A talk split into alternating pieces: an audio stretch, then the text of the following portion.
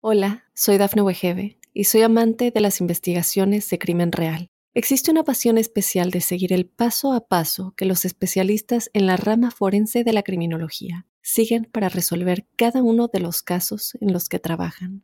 Si tú, como yo, eres una de las personas que encuentran fascinante escuchar este tipo de investigaciones, te invito a escuchar el podcast Trazos Criminales con la experta en perfilación criminal, Laura Quiñones Orquiza en tu plataforma de audio favorita. Sargento, el podcast, con Carlos Cornejo y Samuel Bernal. Buenos días, padre, ¿cómo está? Muy bien, gracias a Dios, mi sargento, ¿y usted? Bien. ¿Cuántos años tiene siendo padre? No, apenas estoy recién ordenadito, hermano. Apenas tengo cinco añitos de ordenado. Cinco años. Eh, en términos de sacerdotes, ¿es, ¿es, un bebé todavía o ya así como que ya va agarrando la onda? pues se dice que a los cinco años es como la primera así como etapa, digamos, ¿cierto? Como que a partir de los cinco años en adelante ya como que se siente más fuerte. Eh, eh, es también donde nosotros como policías, eh, normalmente entre los cinco y siete años es cuando más policías dicen, ah, quiero hacer otra cosa, como que llegan a un punto de que ya probaron un montón de cosas y ya no quieren ser policías. Y ya después de que salen de eso, así como que, ah, ok, puedo hacer eso otra vez. Es diferente para un sacerdote. No se llega un momento que dices, oye, es... estoy en el lugar correcto, ya sea en la parroquia correcta, en el lugar correcto, en la profesión correcta. Sí, sí, se viven como dos etapas complicaditas. Una, cuando se termina la filosofía, ¿verdad? Porque se estudia todo el conocimiento de Dios, digamos, etcétera, la existencia de Dios. Entonces en el seminario le dicen a uno, cuando uno pasa de filosofía y sigue en el seminario y queda con fe, es un buen signo. Sí. ¿verdad? Porque puede llegar a perder, porque hay muchos ateos que toca estudiar que pareciera que le muestran la no existencia de Dios. Y luego también ya una vez ordenados pasa más o menos lo mismo muchos sacerdotes, desafortunadamente, pues antes de los cinco años, tambalean a veces en su vocación, eh, piensan que tal vez se equivocaron, etcétera. Pero después de que pasan los cinco años, pues es más complicado que lo dejen. No quiere decir que alguno no lo deje después, pero de todas maneras va a ser un poco más complicadito, pues. ¿Cómo, cómo se da cuenta uno o confirmas la existencia de Dios cuando eres sacerdote? Ay Dios, pues cuando el Señor le muestra a uno tantos signos a través de personas y signos visibles de que realmente pues Él existe, cuando hay muchas personas, vidas, familias destruidas, donde no hay un sentido por qué luchar y solamente Dios viene y fortalece, levanta, restaura. Eh, he tenido que ver casos, casos de, de mucha gente que se sentía ya muerta en vida y con una palabra de Dios, con una palabra de aliento, con una inspiración, con una Eucaristía, que es el gran sacramento de nuestra fe, mucha gente se ha levantado, se ha reconfortado. Entonces uno ve la mano de obra, la mano de Dios, ve la obra de Dios en muchas personas, incluso en personas que decían ser ateas, ser satánicas, no tener un contacto con Dios y en una Eucaristía llegar a sentir su presencia real, sagrada y misteriosa, que solamente ahí se puede vivir. Es algo que, tienes que experimentar, usted cree, para, o sea, para, para ponerle fuerza a esa o fundación a esa fe. Mucha gente ha tenido que llegar a experimentarlo, ¿verdad? Tal vez otros hemos tenido un estilo diferente, pero hay gente que con ese choque, con ese encuentro, ha logrado descubrir su presencia y su amor y hoy son increíbles, ¿verdad? Hoy en día hay mucha gente que dice esto de la iglesia es todo un show, esto de Dios no existe y, qué sé yo, ¿no?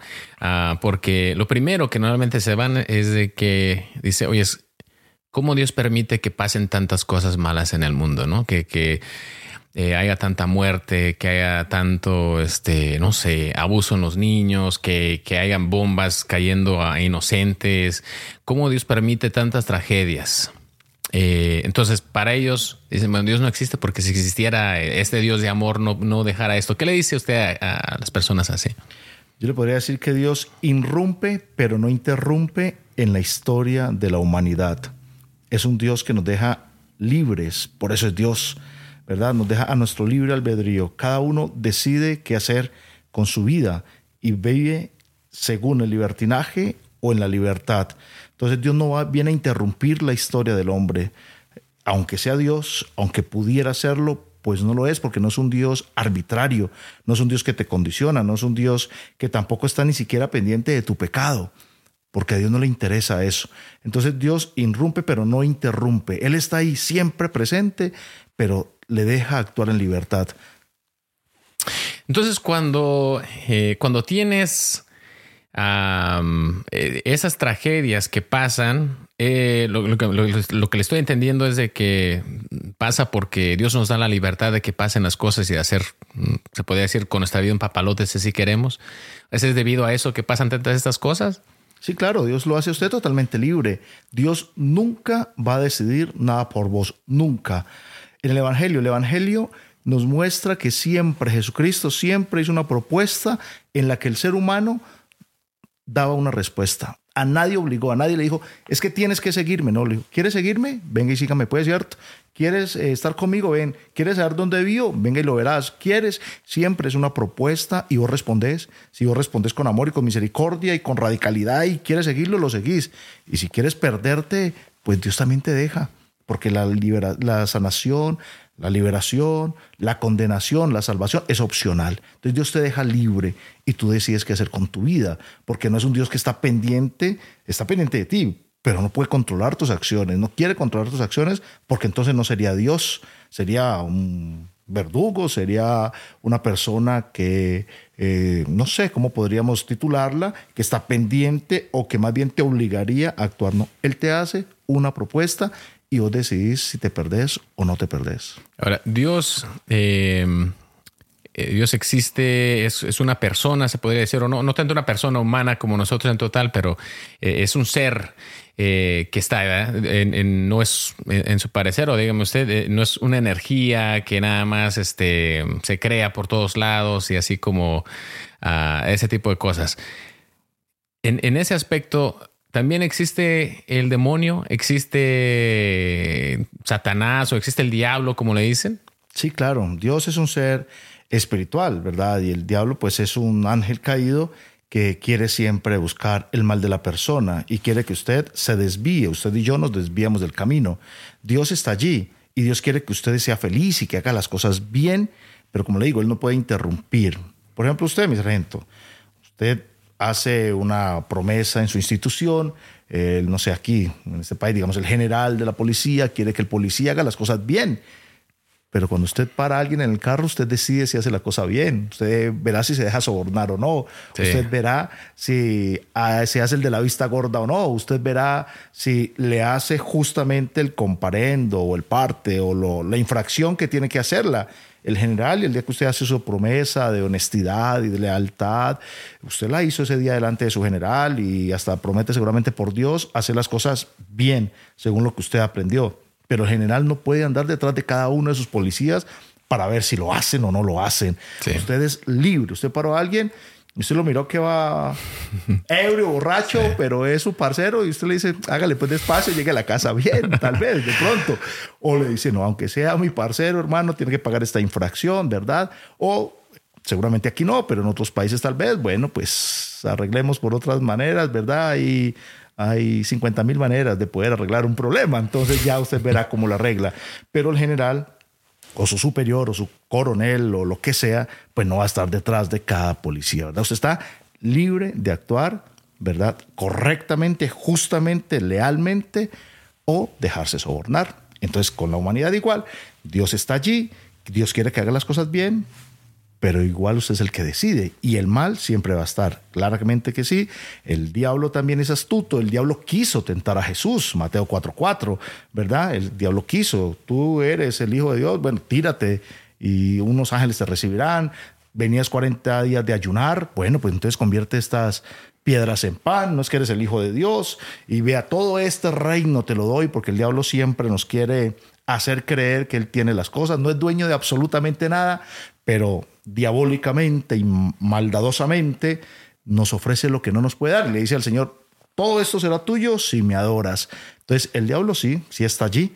Bueno, pero podemos ver hoy precisamente cómo si usted tiene una experiencia fuerte de Dios, podrá vencer. El problema es el desconocimiento que hay de Dios, el poco temor que hay de Dios, y hoy cada día vamos sacando a Dios de instituciones, del hogar, del corazón, y entonces el diablo toma mucho poder. Con esto del, este, el, demonio y eso tratando de, eh, tentar a Jesús, eh, muchas personas eh, leen la Biblia y, ven mucho de lo que está escrito pues como simbolismo. ¿Usted cómo ve específicamente en esa parte Eh, el, demonio ahí es un simbolismo, la tentación que le está dando? ¿O usted cree que, o sea, el demonio, así se puede decir, el demonio en persona, ¿no? Eh, en algo físico eh, o espiritual, estaba atacando a Jesús o tentándolo físicamente o solamente así como que eran las tentaciones del mundo que, venía mm, con el, ser, el, ser humano? O sea, la tentación viene de una persona específica, de un, de un lugar o un ser malo ¿O simplemente es lo que ya traemos programado que, viene la tentación de ahí? No, la tentación, el diablo sí es un ser espiritual, ser espiritual para la maldad que sí existe, que sí existe. Por eso, pues existen tantas hoy sectas satánicas y por eso tantos se declaran hoy satánicos y le entregan su vida, porque sí es un ser espiritual que como que te está pues hablando, tentando, mostrando, ofreciendo tantas cosas con una falsa felicidad. No es solamente lo que el mundo ofrece o el pecado que traemos, es algo, alguien más bien que está allí, queriéndote tentar, queriéndote hacer caer contra, hay que, contra quien tenemos pues que luchar. ¿Qué se gana el diablo con, con que caiga Carlos o con que caiga el, eh, el padre Rojas? Hola, soy Dafne Wegebe y soy amante de las investigaciones de crimen real. Existe una pasión especial de seguir el paso a paso que los especialistas en la rama forense de la criminología siguen para resolver cada uno de los casos en los que trabajan. Si tú, como yo, eres una de las personas que encuentran fascinante escuchar este tipo de investigaciones, te invito a escuchar el podcast Trazos Criminales con la experta en perfilación criminal, Laura Quiñones Orquiza, en tu plataforma de audio favorita. ¿Qué, se, qué se gana? Llevarse sus almas para el infierno porque el infierno, pues él es el, el Dios, podríamos decirlo, del infierno, y no quiere que las almas se salven, Él no quiere que el hombre se salve, Él quiere que todos se pierdan, Él quiere la condenación, y por eso dice en la escritura que hay un sitio donde el fuego nunca se apagará, donde estará el diablo. Entonces es como la batalla, Dios quiere que todos se salven y lleguen al conocimiento de la verdad y vayan al cielo. Entonces, ¿qué va a ganar el diablo? Lo contrario, ¿verdad? Llevar las almas al infierno, a la condenación eterna, para que estén siempre con Él, para que le adoren a Él y para decirle que le haga la, pues, la guerra, digámoslo así, a Dios. Y, y que habla del infierno, ¿el infierno es un lugar físico? O sea, es un, eh, estás las llamaradas así como si estuviera quemándose tu casa y estás adentro nada más no te consumes, o, o eso es una metáfora de algo más. El infierno es un estado, un estado en el que vamos a estar donde, bueno, la escritura dice que hay un sitio del, donde el fuego nunca se apagará. Dice la escritura totalmente, plenamente, y ahí lo podemos ver. Entonces, pero sí creemos que, el infierno sea como ese distanciamiento de Dios, ese alejamiento de Dios. Vamos a estar muy lejos de la presencia de Dios. El cielo será estar muy cerca de Dios, un estado de estar ahí, cercano al todo creador y al todopoderoso. Y el infierno será entonces ese estado donde vamos a estar totalmente alejados de Dios. Entonces sí creemos que, que sea ese estado en el que nuestro espíritu va a ir y nunca va a tener paz. No, pues está gacho. Eh, hoy en día se cree mucho, las personas eh, leen lo que es las cartas o el tarot o, el horóscopo o ir que, con los brujos o hacer, hacer amarres eh, pasa esto de, Halloween, la gente se disfraza, hay personas que hacen ritos todavía un poco más, pueden ser tenebrosos, oscuros, ¿no? Hacer sacrificios y hacer ese tipo de cosas. Eh, todo, ¿qué, bueno, primero que nada, ¿qué dice la iglesia? Eh, porque mucha la gente va, y obviamente usted es un sacerdote católico para los que nos están escuchando, ¿no? Mucha gente va a algún santero o va a algún brujo, como le quieran decir, ¿no? Y llegan y hay eh, eh, imágenes de los santos, imágenes de la Virgen, un crucifijo acá, y te dicen que... ¿Cuál es la postura de la iglesia eh, con todo esto? Que definitivamente el diablo es astuto y el diablo entonces quiere hacerle creer a la persona que todo es de Dios. Incluso en la escritura se dice que puede llegar a creer que lo que le pide el diablo se lo complace todo lo que le piden. Entonces las personas que van a un consultorio de estos, pues le está abriendo una infinidad de puertas a malos espíritus. La iglesia está en contra de adivinos, hechiceros, mentalistas, santeros, eh, todo está en contra, ¿verdad? Porque nosotros creemos en Dios, creemos en su palabra. No puede ser que un católico diga creer en Dios, pero esté visitando un brujo. Entonces, ¿a quién le está dando el poder? ¿A Dios o al brujo que lo está simplemente engañando, estafando y robando?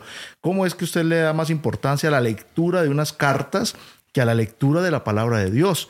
Entonces hay muchos que dicen ser católicos, tal vez porque van a la Santa Eucaristía, pero no pasan de allí. Nunca se han leído, en vez de leer las cartas del tarot o de lo que sea, nunca han leído las cartas o las encíclicas escritas por un papa, nunca leen el catecismo de la Iglesia Católica, nunca leen el magisterio de la Iglesia. Ahí me, llama la atención cuando un hermano dice, ¿verdad? Yo era católico, pero era católico y, no leí nunca el magisterio, nunca leí, pero sí iba donde el brujo, iba donde la bruja, donde el hechicero, donde el mentalista, donde. Entonces uno dice, ¿qué clase de católico es? ¿O qué clase de católico era? ¿Por qué no creerle a la palabra? ¿Por qué no cree en la Eucaristía? ¿Por qué en vez de ir a visitar un brujo, por qué no hoy visita al Santísimo? Ahí está el Santísimo expuesto, está la presencia real de nuestro Señor Jesucristo y lo podemos mostrar con la palabra de Dios, que ahí está su presencia. Hay milagros eucarísticos que ustedes los pueden buscar en YouTube y, e informarse, pero no acudimos a Cristo Eucaristía. Ah, pero sí al brujo. Entonces le abren un montón de puertas a, a los espíritus que al final no saben ni qué clase de espíritus se le van a meter, por decirlo de alguna manera, por visitar a estas personas. Los brujos tienen, verdaderamente tienen poder. O sea, pueden, pueden eh, dañar a una persona. O sea, esos los amarres y eso de que no, pues este, no quiero que me vaya a dejar mi marido, mi novio, o, más bien quiero conseguirme aquel eh, amarres de ese tipo. ¿Funciona? ¿Esas cosas son reales? ¿O solamente es pura, eh, se pueden charlatanes que se hacen pasar por esto para este, sacar dinero? Bueno, este, la maldad existe. Eso sí es claro, ¿verdad? El mal existe. Y si hay gente que hace trabajos muy fuertes a algunas personas. Hay personas que uno mira que están muy bien y de un momento para otro empiezan para atrás, para atrás, sus negocios para atrás, su economía para atrás, su salud para atrás, van al médico y no le encuentran nada, exámenes de sangre, exámenes de todos los habidos y por haber, y no le encuentran nada. Entonces sí creemos en que haya también cosas espirituales, pero no todos los que dicen tenerlo pues lo tienen el poder, ¿verdad? Igual. Entonces, no como todos los que dicen eh, tener eh, el don de lengua, lo tienen, ¿verdad? Que es una de las cosas también a veces que a mí me inquietan, incluso pues en mi iglesia católica que tanto amo, ¿verdad? Que hay gente que dice tener el don de lenguas, pero a veces no necesariamente, ¿verdad? No porque usted empiece a hablar ahí un poco enredado, quiere decir que tenga el don de lenguas. Entonces, igual, no todos los brujos, porque sí hay niveles, ¿verdad? Hay niveles de brujos, hay niveles y categorías también de demonios, ¿verdad? No todos tienen la misma jerarquía, hay diferentes jerarquías este, de mal, de diablos, de poder, de Satanás. No todos tienen el mismo poder. Hay una jerarquía, ¿verdad? Hay unos más fuertes, Asmodeo, por ejemplo, fuerte. Bueno, hay unos jerárquicamente muy poderosos.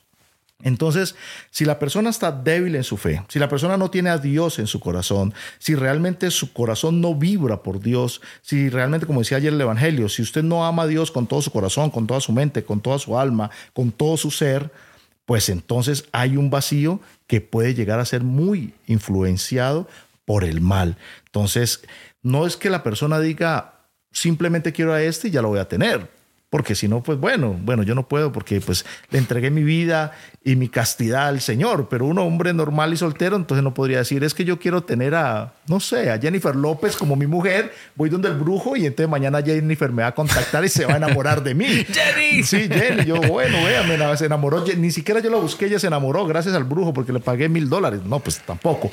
Pero sí cuando hay elementos, ¿verdad? Los brujos trabajan también, ¿verdad? Cuando sí ya la persona lleva cosas propias de la, del, que le quiere hacer el mal, ¿verdad? No sé, cabello de la persona. Eh, bueno, hay cosas que sí se pueden utilizar y si el brujo realmente tiene una jerarquía y trabaja bien, eh, digamos, bien en la jerarquía, bien en el mal, pues entonces sí puede llegar a tener mucho efecto, sí, porque yo sí he tenido que ver personas pues liberarse de algunos maleficios y no en vano, el Vaticano tiene exorcista, las diócesis normalmente tienen su exorcista, porque sí existen pues el mal, sí existen algunos trabajos espirituales muy fuertes, pero no todo el que diga, ¿verdad?, estar poseído lo está. Realmente de mil personas, de pronto, de pronto, una esté poseída, tenga algún problema. Pero sí, sí, sí, sí se puede, sí es real. Pero no hay que creer, por eso también dice en la primera carta de Juan capítulo 4, versículo 1, siempre hay que ver qué clase de espíritus son los que nos inspiran qué clase de espíritus son los que creemos. Porque yo también le digo a la gente, ¿verdad? ¿Cuántos nosotros como sacerdotes insistimos en la presencia, en la fuerza, en el poder del Espíritu Santo, ¿verdad?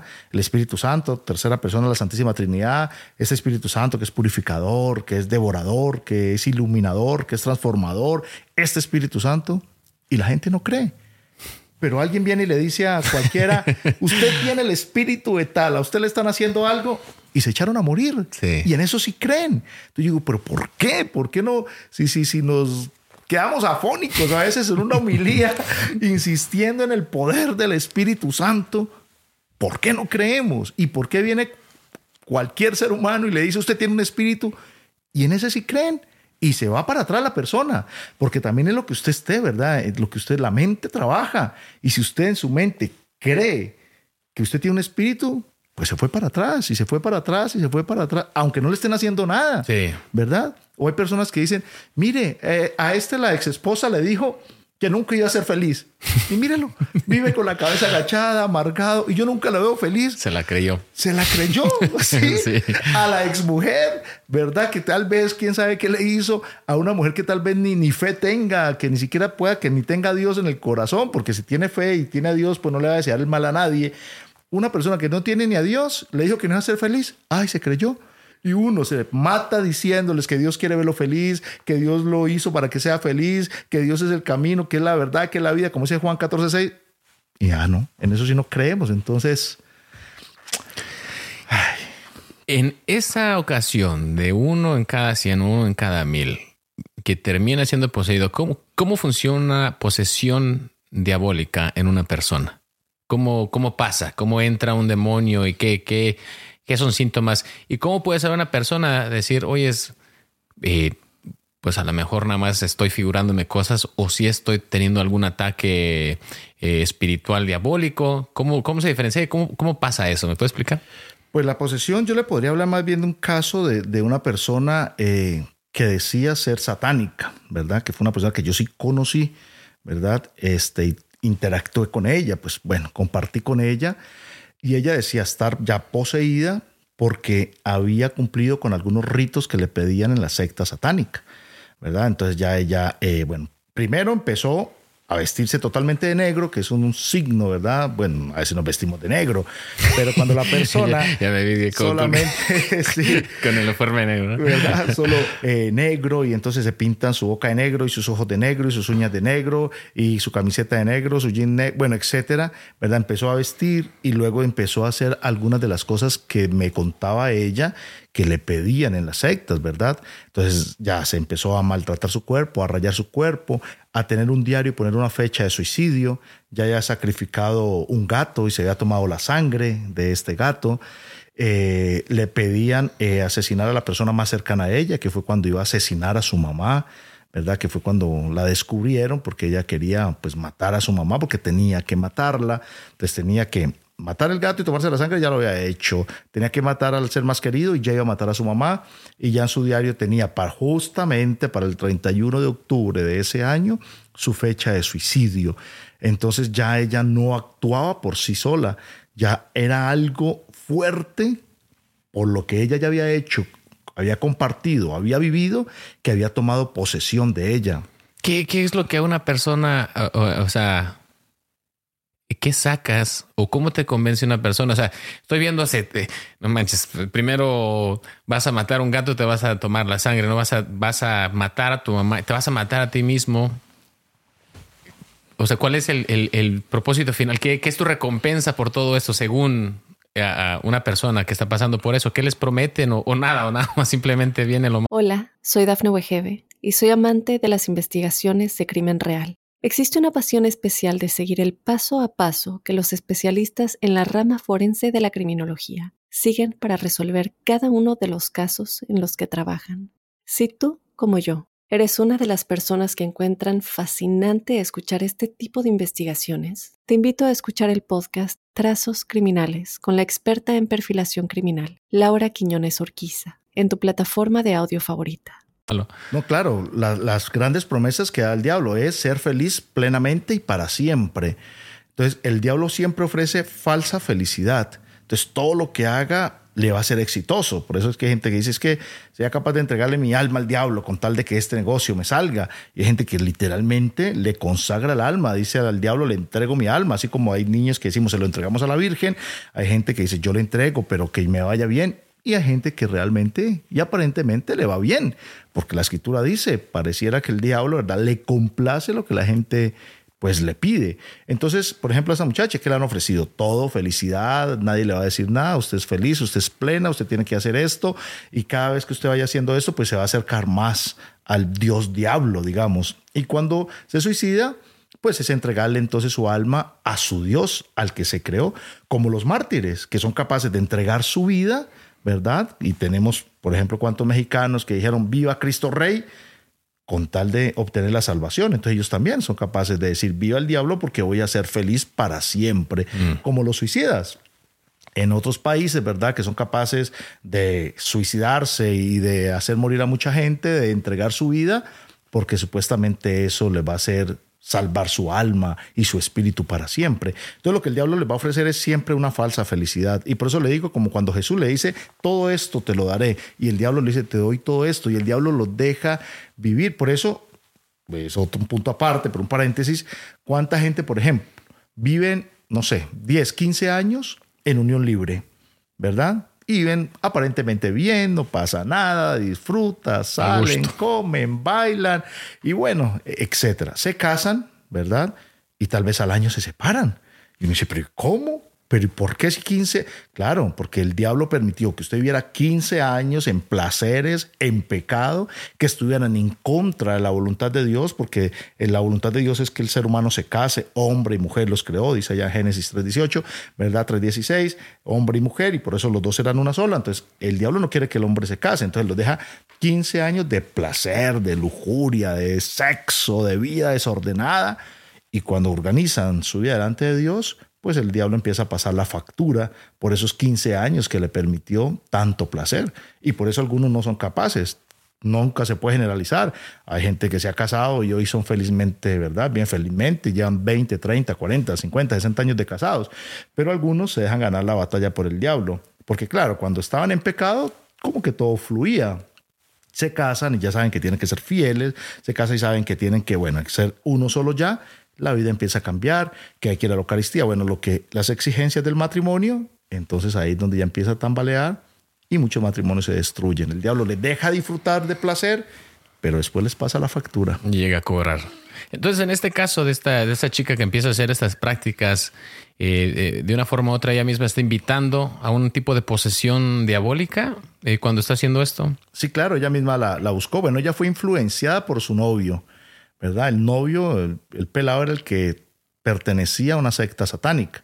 Entonces, como ella lo quería tanto y lo amaba tanto, pues siguió, ¿verdad? Los pasos de su novio, ¿verdad? Porque si me ama, pues entonces ven donde yo te invito, o como muchos dicen, ¿verdad? Tú me amas, entonces pues consume esto o haz esto porque me ama supuestamente, ¿verdad? Entonces, por amor a su novio, porque en el diario que le descubrió la mamá decía todo, cuándo ingresó, cómo ingresó, qué empezó. Entonces, como todo, empiezan a tratarla bien, a ofrecerle cosas, todo placer, porque aquí no hay un Dios que supuestamente te castiga, aquí nadie te va a juzgar. Entonces aquí sí tenés sexo porque hacen también, ¿verdad? Orgías en, esas, en esos rituales satánicos, hacen orgía. Entonces aquí nadie te va a condenar. No está un Dios que te dice, es que si tienes sexo hoy es pecado y menos si tienes sexo con dos o tres o cuatro o cinco es pecado. Aquí nadie te juzga, aquí nadie te condena. Entonces está muy bien que lo hagas, toma el licor que quieras, consume la droga que quieras, entrega tu, tu, vida a Satanás, eres libre de Satanás, nunca te va a juzgar, nunca te va a... Con... No, no, no, antes vamos a hacer de él, bueno, etcétera. Entonces le ofrecen Entonces, prácticamente es como que no existe el pecado. Exactamente, no existe el pecado porque el pecado solamente pues existe para los que creemos en Dios, los que hacemos las cosas en contra de Dios. Pero si el Dios de ellos es el propio pecado, pues entonces todo está permitido y todo está súper bien. Entonces, claro, una mujer o un hombre de 15, 16 años que tal vez tenga sus padres de pronto con buenos principios, buenas raíces, buenos fundamentos católicos, cristianos, morales, sociales, espirituales, ¿verdad? Y que tal vez si consumís drogas es malo, si haces esto es malo, y los papás, ¿verdad? Como buenos papás, como por ejemplo mi sargento, que es un buen papá y se, esfuerza, lucha y procura siempre el bien para sus hijos, ¿verdad? Y por eso los tiene una buena educación en un buen instituto educativo y quiere darle buenas normas para que sea un buen ser humano, ¿verdad? Y viene otro y le dice, pero nada, aquí no, aquí es el contrario. Aquí haga y deshaga y hagamos y que aquí nada es pecado, pero ¿quién dijo que? Entonces, claro, va trabajando, va trabajando y si la persona está vulnerable, si la persona está sin Dios, si realmente no hay una experiencia fuerte y un adolescente, si tal vez no tiene una presencia fuerte también de unos papás, como hoy en día, que tal vez por trabajar, que hay que trabajar, pero a veces por, por trabajar tanto descuidan esa parte, y algunos papás que solamente creen amar a sus hijos porque les dan gusto en todo, les complacen en todo, aunque no tenga espacio para jugar con él, para hablar con él, para saber por qué sufre, quiénes son sus amigos, qué lo está haciendo hoy llorar, por ejemplo, por qué está hoy ansioso, preocupado, nervioso, deprimido, porque el papá no tiene tiempo, porque tiene que producir, pues viene otro y le ofrece una falsa felicidad y se va yendo poco a poco, ¿verdad? Entonces el diablo viene astutamente y le abre un abanico de posibilidades para que el joven que está deprimido, que no lo deja salir, que está ahí, pues entonces venga y disfrute plenamente. Entonces, este, este tipo de cosas y este tipo de rituales que te, que te llevan a, un tipo de, posesión, los espíritus diabólicos, perdón, los espíritus diabólicos están así caminando como usted iba en la calle, o sea, transitando y de repente se te pega uno o están en ciertos lugares o con ciertas personas o eh, en qué forma se relaciona a que llega eh, un, un espíritu, se podría decir, a poseer un cuerpo o a una persona. No, no, eso es ante la. No, no es que usted vaya, ¿verdad? Caminando. Hoy caminé y se me pegó el espíritu de la infidelidad. yo iba a misa. Yo, iba a misa. Y yo iba a misa y justo me encontré el espíritu de la infidelidad. No, no, no, no, pues no, pero también se manifiesta en personas concretas, ¿verdad? Así como el llamado de Dios, la voluntad de Dios se refleja en personas, en personas que te aconsejan para el bien, en personas que quieren, que te invitan a un retiro espiritual, ¿verdad? ¿Cuántas personas ha cambiado su vida por un retiro espiritual y usted no tenía ni idea que usted quería hacer ese retiro, ¿verdad? Y sencillamente alguien lo invitó por pura y simple curiosidad y usted fue y le cambió su vida para bien, igual, para el mal también. Hay propuestas a a manos abiertas de todas las clases y estilos, ¿verdad? Hay ciudades, bueno, pues estamos en, una ciudad muy tranquila, pero en, las grandes ciudades hay quienes reparte usted tarjetas de prostíbulos, hay quien le reparte usted la tarjeta de, la bruja, del brujo, hay quien le reparte usted la tarjeta del bar swinger, hay quien le reparte usted, ¿verdad? Entonces el diablo se va manifestando también a través de cosas concretas y precisas. Y usted una vez entre, es lo que pasa, usted no sabe qué puerta le está abriendo al diablo, al demonio, a espíritus, cuando usted visita un lugar de esto. Usted puede decir, no, no, pues yo fui al prostíbulo y salí, no me pasó nada. Pues puede ser que sí, ¿verdad? Es que yo no, yo leo el tarot, yo, yo me las cartas, este, y vean, véame bien. Puede ser que en el momento no, pero puede ser que más adelante sí. Es como una persona que adquiere el SIDA. Una persona puede adquirir el SIDA hoy y dice mañana, no, no, pues a mí no me pasó nada, yo estoy bien, un año, dos, tres, pero puede ser que a los siete años se le manifieste la enfermedad, se le desarrolla, ¿verdad? Y usted dice, no, yo estuve con ella y yo sé que tenía SIDA, pero véame bien. Ah, bueno, pero esperemos siete, ocho años más. Usted no sabe qué pase. Entonces es igual, usted puede ser que vaya a a un consultorio y diga, ah, ese padre que es fanático, padre que es exagerado. Si yo fui de una burra y no me pasó nada, yo jugué una vez a la tabla Ouija y no me pasó nada, véame, pero espere más adelante a ver qué pasa. ¿Por qué la gente de un día para otro es que, está mal? ¿verdad? ¿Y cuánto hace que usted jugó la tabla Ouija? ¿Cuándo fue que usted visitó el brujo, la bruja? Usted no sabe qué puerta. Eso de abrir puertas es muy delicado. Es mejor evitar abrirlas evitarlas, ¿verdad? Porque cuando usted abre puertas no sabe qué va a pasar. ¿Cómo sabes eh, o, qué recomendaciones de una persona que a lo mejor está pensando de que a lo mejor le hicieron algún mal o, no sé, estuvo haciendo estas cosas y de repente dice, oye, pues me está pasando algo que parece sobrenatural o, simplemente eh, siento eh, que está, estas cosas mal. ¿Qué le recomienda? ¿A dónde van? Porque mucha gente eh, primero acude a los brujos, ¿no? Pienso que alguien me hizo un, algo malo o no sé, o tengo estos síntomas o van a, van a buscar respuestas. ¿Cómo se buscan esas respuestas? ¿Dónde se buscan esas respuestas? ¿Y cómo sabe uno eh, la diferencia entre verdaderamente un ataque eh, diabólico y dificultades de la vida? Cuando uno, bueno, los expertos en la materia que saben de exorcismos, pues cuando se hace un curso de esto, siempre claramente, como cuando usted hace su curso de entrenamiento, usted sabe sus tips para saber, ¿verdad? Usted sabe cuando una persona tal vez le está diciendo la verdad, ¿verdad? Ustedes también como como policías y esto también adquieren esa capacidad de, hacer este discernimiento. Usted sabe si, si, la persona realmente es delincuente o no, si hizo o no. Eso se va también pues aprendiendo. Entonces cuando usted hace el curso, digamos, de demonología, ¿verdad? Para tratar estos temas, pues también se adquieren algunos, algunos tips, digamos, ¿verdad? Entonces, lo primero que la persona tiene que hacer es buscar a un sacerdote, ¿verdad? Porque si usted va, siente que algo está mal y va donde un brujo, pues es agrandar la, la, el mal, el maleficio, si es que lo llega a tener, o la circunstancia que está viviendo en su vida. Porque la desesperación, porque si usted va y busca es porque algo malo está. Y si usted va donde una persona que no le va a ayudar, pues va a empeorar la situación. Entonces usted tiene que buscar un sacerdote. Y nosotros ya como sacerdotes, pues hacemos un discernimiento y les ponemos a hacer algunas cosas para ver si la persona realmente pues tiene un mal real o se lo está creando o se lo está creyendo porque alguien se lo dijo, ¿verdad? Entonces uno como sacerdote yo le digo y lo digo hoy aquí públicamente, alguien se siente mal, yo no soy exorcista, no tengo, ¿verdad? El señor obispo no me ha delegado ser exorcista, pero como sacerdote sí puedo escucharle su caso y hacerles unas recomendaciones.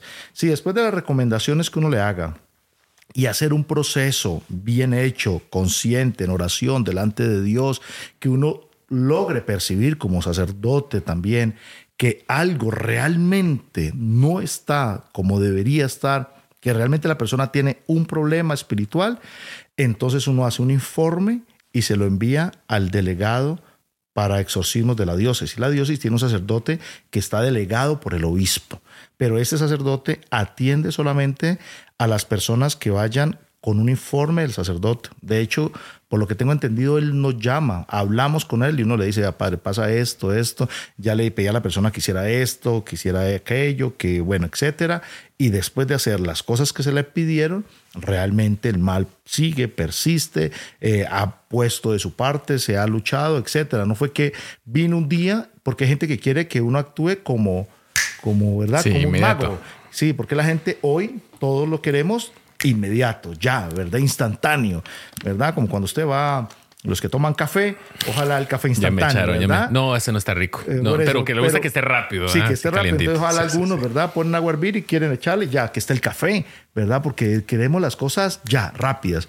Entonces hay gente que viene alejada de Dios, con recores en el corazón, con odios, con pecados, con tantas cosas, con falta de Eucaristía, hace 30 años no van a misa, hace lo mismo no se confiesan, hace lo mismo no hace una obra de misericordia, hace lo mismo hasta bien adulterio, y quiere que el, va a ir donde el sacerdote hoy y ya que salga, listo, mejor dicho, san, fulano santo, ¿verdad? Y Dios no funciona así. Exactamente, y Dios no funciona así. Y con Dios todo es un proceso, es un proceso. Entonces, cuando la persona viene al sacerdote, entonces uno pues claramente la escucha y le hace un par de recomendaciones, ¿verdad? Y entonces, depende de las recomendaciones, hasta una oración se le puede hacer y hasta la misma oración uno ve realmente qué pasa o qué no pasa. Y ya, como le digo, después de este proceso, con el sacerdote, con el párroco de su parroquia, ¿verdad? Preferiblemente, pues si él ve que hay algo, entonces ya se pasa a la otra estancia, que es el padre ya delegado en estos casos de exorcismos, para que él pues ya empiece, según su iluminación y su discernimiento, a hacer un proceso más fuerte de liberación. Cuando este, se hace este proceso, las películas, así que eh, flotan eh, la gente, ¿no? Y se suben al techo prácticamente y hacen un montón de, o, se contorsionan su cuerpo de, formas extremas. ¿Eso pasa realmente a veces en exorcismos o, nada más ya esos efectos especiales de televisión? Sí, no, no, no, eso ya, bueno, ya que se suban por la pared, que caminen, pues, ¿verdad? Como Spider-Man o qué sé yo, pues no, no, no, no es tan fuerte. Sí que adquieren como una fuerza diferente, que a algunas sí les cambia el tono de la voz. Eh, sí, sí es cierto. Como le digo, con esta chiquilla que conocí, pues cierto, esa pelada que está en esta secta, pues satánica, en algún momento me tocó verla como, como no sé, como en un estado como de trance, ¿verdad? como que no era ella realmente, pues la pelada iba a ajustar 16 años y no podía ser que, que tuviera como tanta fuerza que, que, que, cinco o seis hombres no pudieran como controlarla, ¿verdad? Entonces sí adquieren como una fuerza pues diabólica de alguna manera que hace, pero ya de ahí a que se suban o que floten o cosas así, sí ya son parte más de la creatividad de los... Cuando...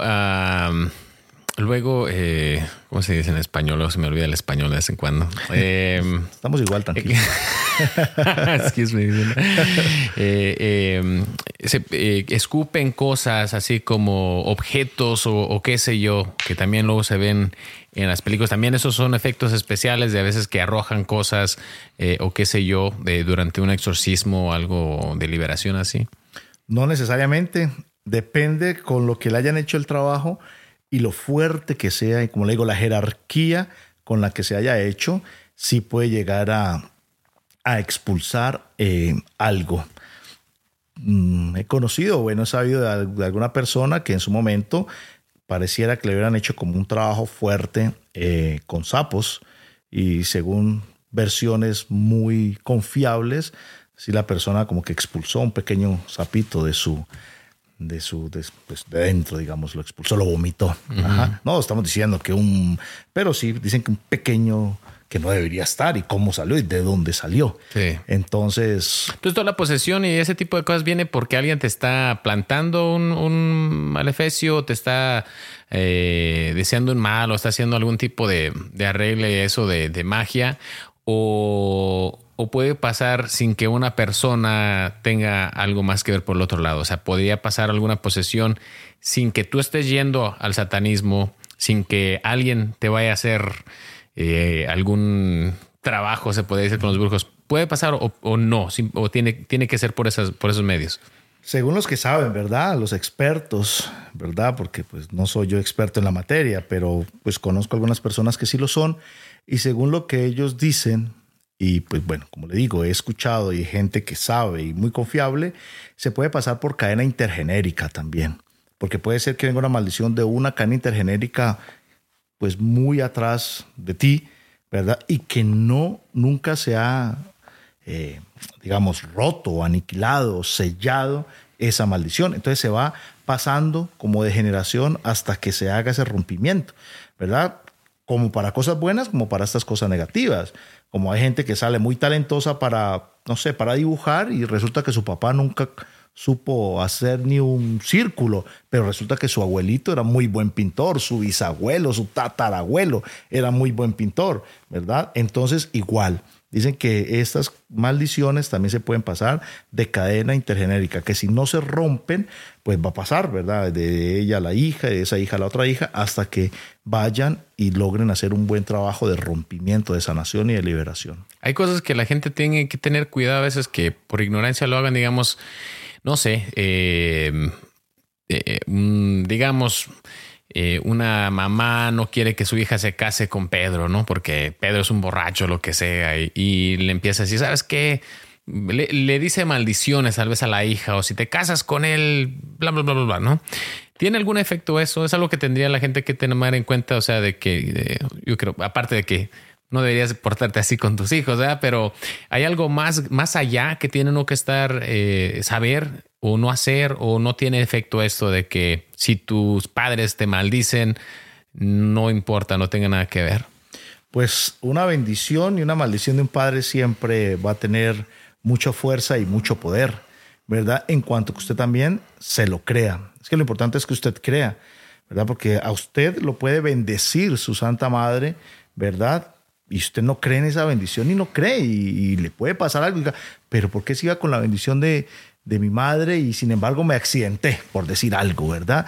Porque usted no creyó en esa bendición, realmente usted, ah, tal vez usted la recibe por recibirla, lo hace muy deportivamente, pero igual la maldición, ¿verdad? Si usted quiere a su mamá, si usted le cree a su mamá, si ella lo, le dice, si usted se junta con fulano, como el ejemplo que está poniendo, le va a ir mal y usted se cree eso y dice, sí, mami, me, le va a ir mal. ¿Verdad? Primero porque usted lo está creyendo, luego porque su mamá se lo dijo. Diferente si lo dice cualquier persona, pero es su madre, su progenitora, quien lo llevó su vientre que le está diciendo. Entonces, las, las palabras tienen poder. La palabra tiene poder. Mire, Cristo cómo convenció a la humanidad con su palabra. Cristo no escribió. Bueno, las escrituras nos relatan que escribió una sola vez. Cristo no escribió. Todo fue su palabra y su testimonio, claramente, su vida, que lo que decía, lo hacía, ¿verdad? Pues, porque la palabra tiene poder, ¿verdad? Y que, desafortunadamente hoy se ha perdido, ¿verdad? El sentido y el valor de la palabra. Porque uno habla con los abuelos y qué encantador era cuando antes la palabra tenía valor de verdad. Sí. Hoy usted para que le, bueno, ya ni siquiera con eso, pero para que le paguen a usted, bueno, ya está difícil. primero se hace enemigo y primero, ¿verdad? Pero pueden haber letras y documentos y todo y, ni aún así le quieren pagar. Sí. Pero antes decían que bastaba la palabra. Yo le decía, le pago en ocho días, noche le pagaba.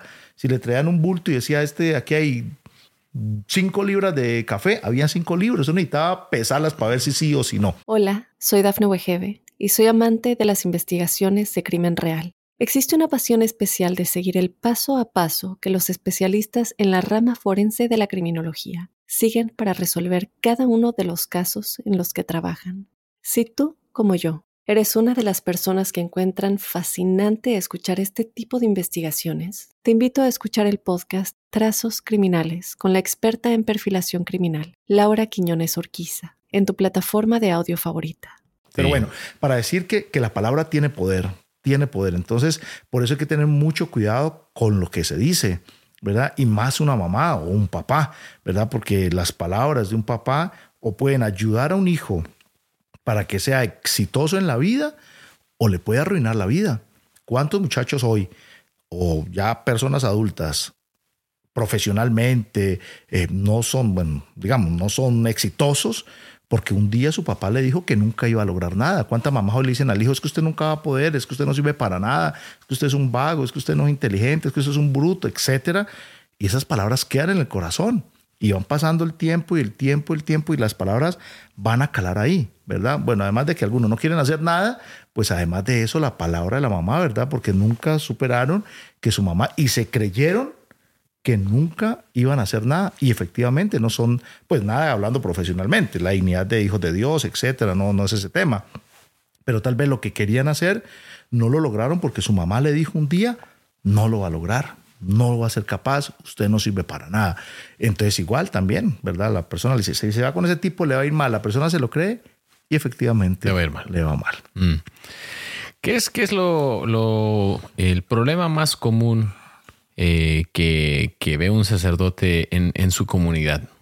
O sea, de, en forma de pecados o en forma de dificultades o qué. Los sacerdotes confiesan a todo mundo, ¿no? Y ven y lidian con gente. ¿Qué, ¿Qué es lo más común que se ve? ¿Y qué consejo da usted para tratar de, de aliviar eso un poco? Pues son muchos, pero yo creería que, que, uno de los grandes es la falta de temor de Dios. Yo creo que no hay un, un temor real de Dios. No miedo, pero sí un temor a fallarle a Él, ¿verdad? Yo siento que la gente va actuando sin tenerle temor a Él. Este, puede que vaya, le decía ahora hace un momento, puede que vayan a la Eucaristía, pero a veces no hay un temor y por eso yo a veces en las homilías, bueno, los que han tenido la dicha o la tristeza de estar conmigo en Eucaristía, ven que soy un poco a veces fuerte, tal vez, para decir las cosas. Pero es que yo digo a la gente, digamos, venía a la Eucaristía, hay que venir a la Eucaristía, es el gran sacramento de nuestra fe, es el misterio más grande de nuestra fe, es donde toda nuestra fe se pone ahí, toda, toda, porque está Cristo. Digo, pero venimos a la Eucaristía. ¿Y cuál es el temor de Dios que tenemos? Lo tenemos aquí, está vivo, real y presente, lo comulgamos y salimos a criticar, salimos a juzgar, salimos a ser infieles, salimos a, a chismosear, salimos a consumir droga, alcohol en exceso, a entonces, ¿cuál es el temor de Dios? ¿Cuál es el temor de Dios que vos tenés si ni siquiera te acabo ni de bajar y ya estás hablando del prójimo? Vas con Cristo Eucaristía y tal vez estás viendo a la mujer del vecino con, con ojos de deseo o, al esposo de la vecina, porque no solo los hombres, ¿verdad? Entonces, o van a comulgar y dicen, pero mire, esta cómo va a comulgar si esta es pecadora o por qué esta comulga y mire, si está vestida con una minifalda. Yo digo a la gente con todo el respeto, ¿usted qué le importa? O sea, mire su vida. O sea, entonces, ¿cuál es el temor? O sea, a mí me parece que hace una gran falta el temor de Dios. Porque si tuviéramos un real temor de Dios, nos costaría más pecar. Hoy la gente peca o pecamos con mucha facilidad porque no tenemos un temor de Dios. Entonces lo que yo le diría es realmente enamórese de la Eucaristía y sepa que cuando usted recibe a Cristo, usted es un sagrario andante, ¿verdad? ¿Qué es lo más importante de una iglesia? El sagrario, donde está Cristo. Al recibirlo, usted se convierte en un sagrario porque usted lleva a Cristo. Entonces, sea consciente de lo que lleva. Y si usted sabe que lleva a Cristo, ¿cómo va a juzgar? Si usted sabe que lleva a Cristo, ¿cómo va a criticar? Si usted sabe que lleva a Cristo hoy en su corazón, ¿por qué entonces no alejar el odio, el rencor, el resentimiento, la gula, la lujuria, la pornografía? Lo que le esté alejando, si usted tiene a Cristo, si usted es un sagrario. Entonces, si la persona, si usted y yo nos enamoramos verdaderamente de la Eucaristía y somos conscientes de que tenemos a Cristo dentro, que lo acabamos de comer, pues nos costaría mucho hacerle daño a otra persona. ¿Usted eh, qué piensa que es lo más difícil de ser sacerdote? ¿Qué es la, dificultad o la cruz más pesada? La cruz más pesada, bueno, al menos, bueno, no sé si sabe, ¿verdad? Nosotros hacemos como tres promesas el día de la ordenación, ¿verdad? Obediencia, pobreza y castidad. ¿Y son todos los sacerdotes? Todos los sacerdotes del Obediencia, mundo. Pobreza, pobreza y, castidad. Sí. Esas son las tres. La gente se preocupa mucho, a veces por lo que no tiene que preocuparse, ¿verdad? Pero sobre todo se preocupa mucho como por la castidad, porque claro, somos humanos, igual deseamos, queremos, ¿verdad? Etcétera. Pero para mí lo que más me ha costado, y siempre lo he dicho de estas tres promesas, hablando de estas tres, es la obediencia. Esa sí me cuesta. Trato de cumplirla, pero me cuesta, ¿verdad? Porque nosotros el día de la ordenación, el señor obispo nos pregunta, ¿prometes obediencia a mí y a mis sucesores? Y uno le dice, sí prometo. Por ejemplo, yo estoy muy contento en esta parroquia, ¿verdad? Estoy contento, siento que la gente me ha acogido, me ha querido, tal vez otros me han criticado, pero bueno, en términos generales me siento querido, acogido, me siento feliz y me entrego en las celebraciones, bueno, etcétera, porque lo hago con pasión y con amor. Y estoy bien, estoy como tranquilo, tengo todo lo que debería tener. Antes Dios excede en cosas. Y por ejemplo, hoy, terminando este, esta importante conversación con usted, que agradezco la invitación, puede que me llamara el señor obispo o el encargado del clero y me dijera, padre, eh, sepa que usted ha sido trasladado mañana para la parroquia X.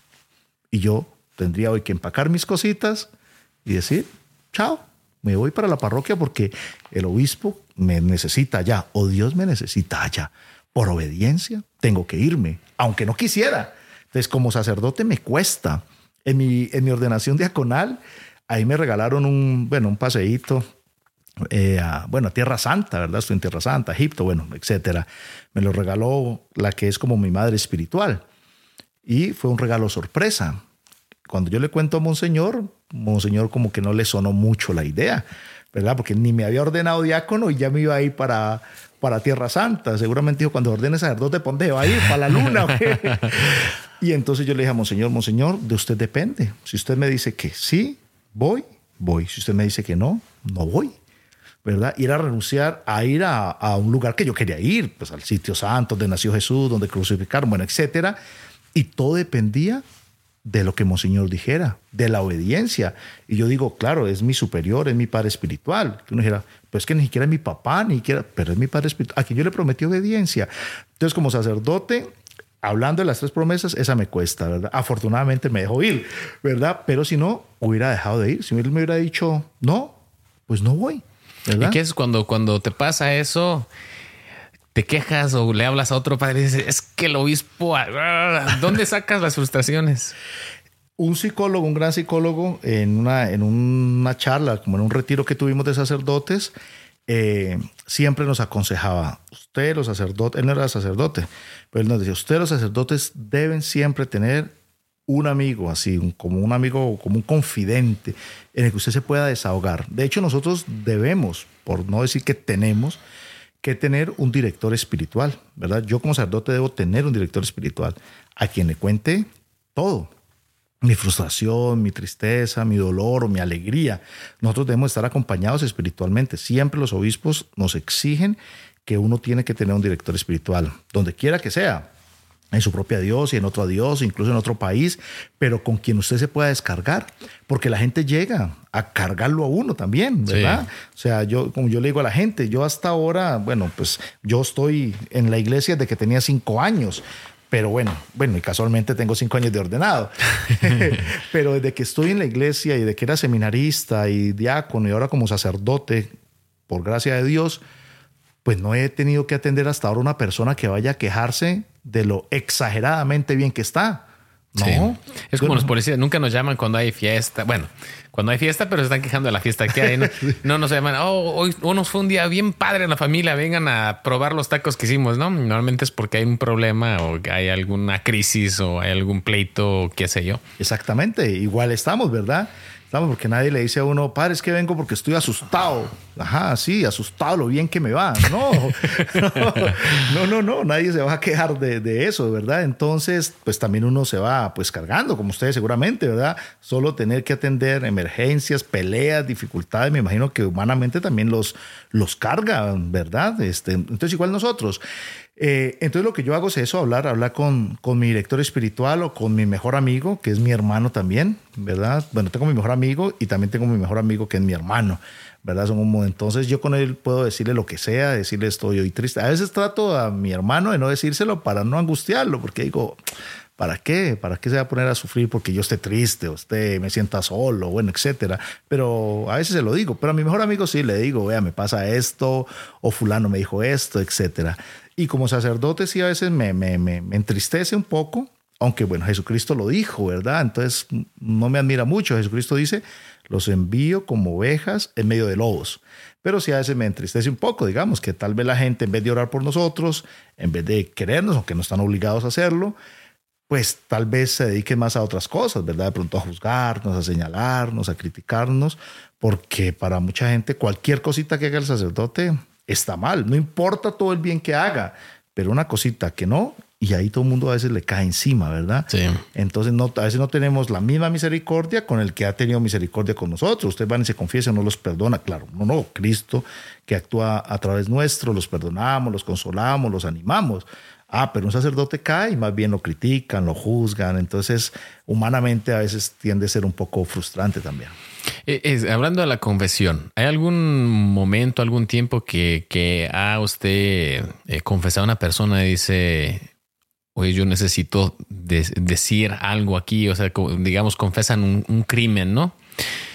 ¿Cómo lidia usted o cómo lidian los sacerdotes con ese tipo de, cosas? Cuando es algo así grave o es algo que está todavía sucediendo y hay personas en riesgo o cosas así, ¿cómo, cómo, cómo lidian ustedes con eso?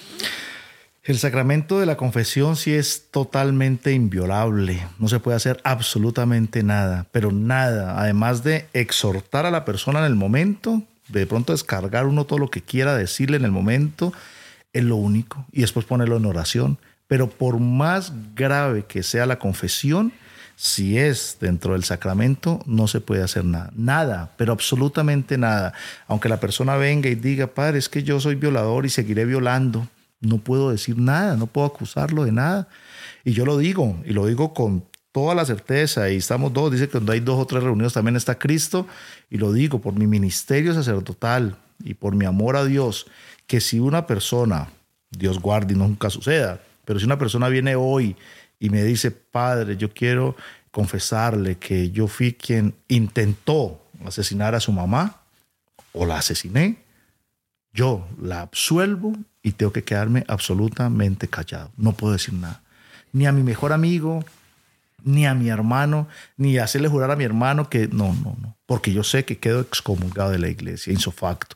El secreto de confesión es, por, le digo, Pongo el ejemplo de la mamá, que para muchos pues, la mamá es lo más sagrado, que ni siquiera diga que la intentó, para no decir que la mató. Intenté violar a su mamá, matar a su mamá, o yo fui el que robé a su mamá. Yo tengo que perdonar, no puedo decir nada. Tal vez exhortarlo ahí, decirle, eh, parcero, ¿qué pasó, hermano? Entréguese o ve, hermano, no sé, lo que sea, o dígamelo sin confesión. Pero si es dentro del sacramento como tal de la confesión, no puedo decir nada, nada, nada, nada, nada. Aunque me duela y me rompa el alma, que ojalá nunca pase. Pero no podría decir absolutamente nada, aunque esté sucediendo, aunque la persona venga y se confiese y me diga que va a hacer algo ¿verdad? Entonces uno no puede, o sea, violar el, secreto de confesión no se puede, por ninguna razón. Y, bueno, a lo mejor algo ya tan grave así, eh, que pase de vez en, uf. Pero del día al día, las personas, usted está a cargo de una parroquia, ¿no? Entonces llegan personas, se confiesan. Es difícil después eh, tratar a las personas o, eh, así como que no, pues yo sé que, que, Chonita está haciendo esto y que Petra y Pablo esto, lo otro. Eh, ¿Cómo le hace usted para mantener una relación, se podría decir, por lo menos neutral? ¿O cómo te afecta eso?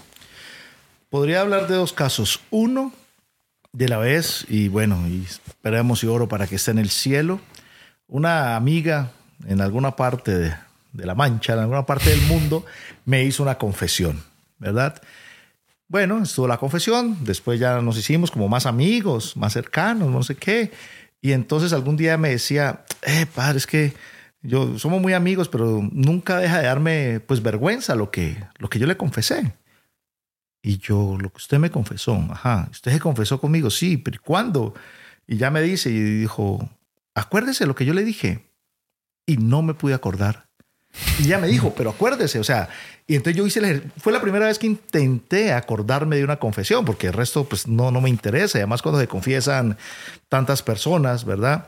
O la primera vez que yo tuve una confesión grande, un retiro de mujeres, confesé, confesé como 85 mujeres para recordar el pecado de cada una, pues no a duras penas recuerdo el mío, para acordarme el de ellas. bueno, pero intenté, yo le decía, parcera, dígame. Decía, yo le decía, dígamelo ahorita que no, que no es confesión, para ver qué, ¿verdad? ¿Qué pasa? Y me decía, no, no, acuérdese. Entonces me dijo incluso, acuérdese en tal parte, no, me confesé.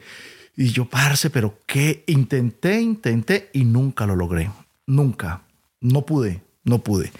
Entonces, bueno, dije, realmente es un misterio, ¿verdad? Dios nos da esa gracia. Y el otro ejemplo, lo otro que pasó, sí fue con un señor que parecía que había puesto una queja, yo creo que era, sí, estaba recién como ordenado, y le dijo al párroco que yo hablaba, yo no sé dónde inventó eso, que yo hablaba muy duro en las Eucaristías y que no sé qué y qué tal. Y, y entonces yo en una Eucaristía dije, dije, si alguien tiene que decirme algo, venga y dígamelo en la cara. ¿Por qué tienen que decirle? ¿Por qué tienen que decirlo al párroco?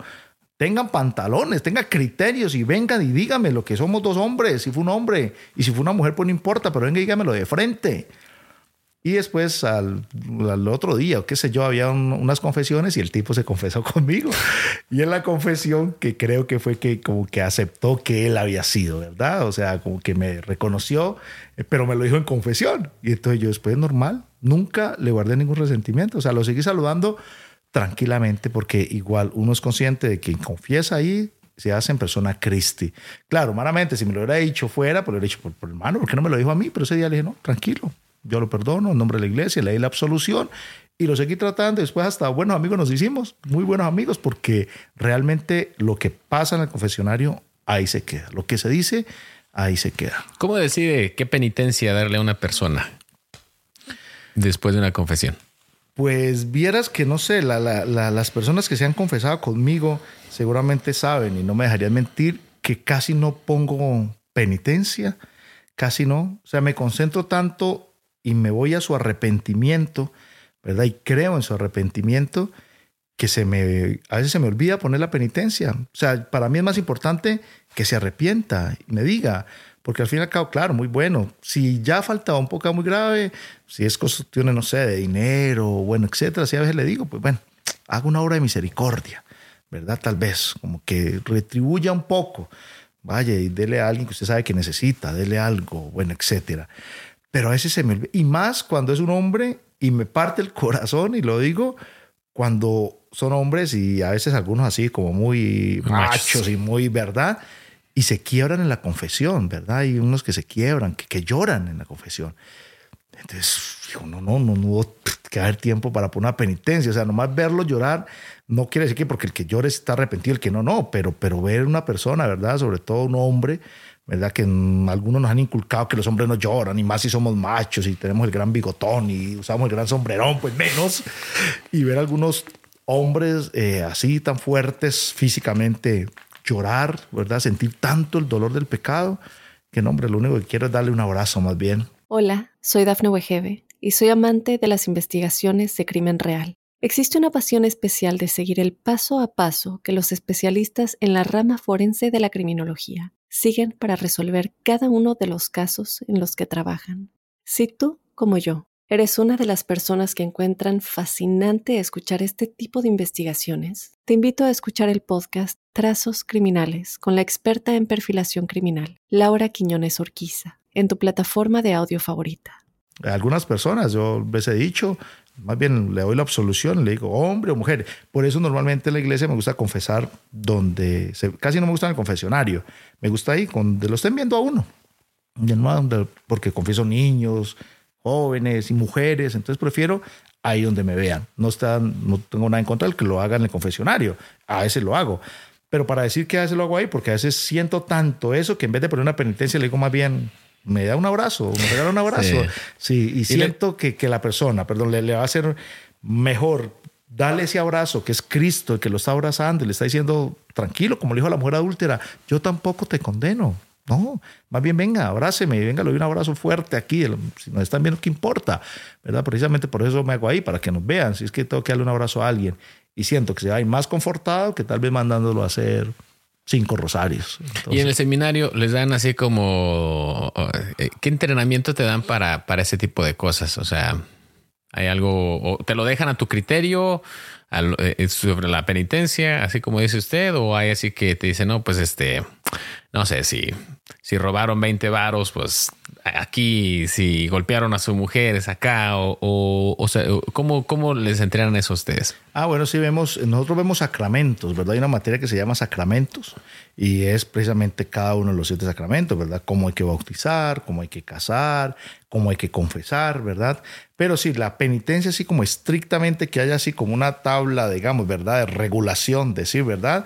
Entonces, no, no, no, no, no, no hay así exactamente, digamos que como que sí, exacto, que robó 20 eh, mil pesos, entonces eh, de 5 y ya quedamos como, no, no, no hay como una, siempre se dice que hay que poner algo como para que la persona sienta, ¿verdad? Como dolor de corazón y el propósito de enmienda, que es uno de los pasos de la confesión, hacer un propósito de enmienda.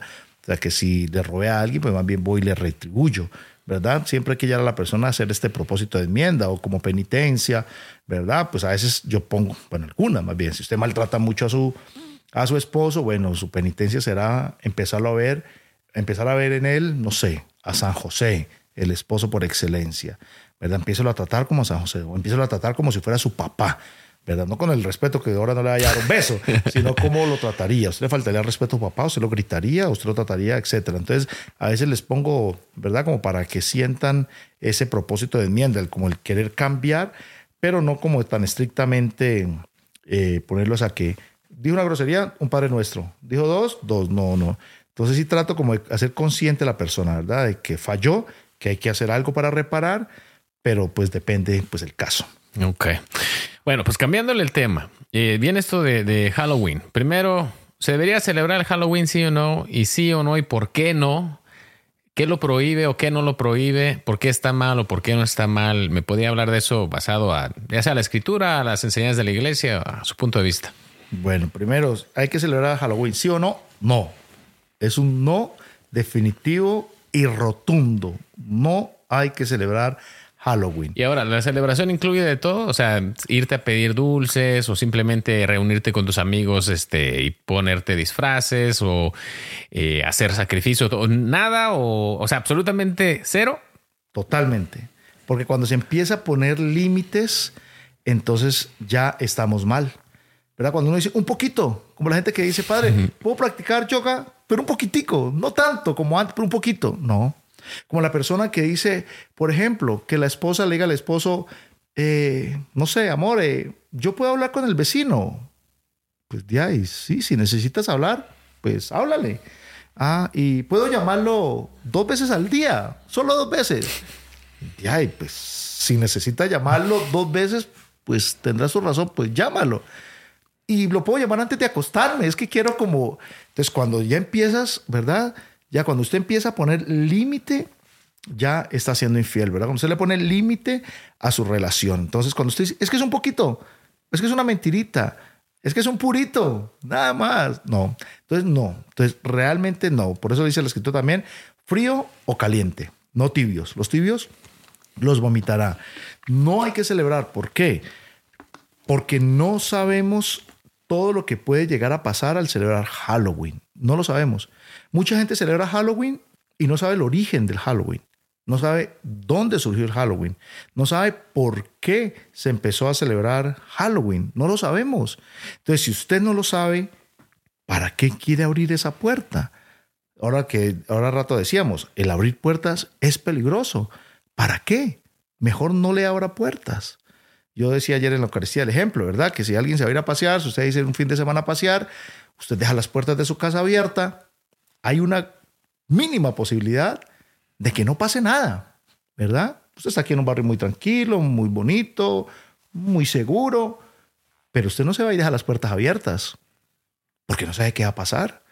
Si usted va por caminando por, no sé, por la capital de algún lugar, por una ciudad grande, y todas las ciudades grandes, las capitales, siempre tienen sus calles peligrosas, ¿verdad? Usted va a pasar por la calle del Cartucho en Bogotá, usted sabe que es una calle peligrosa.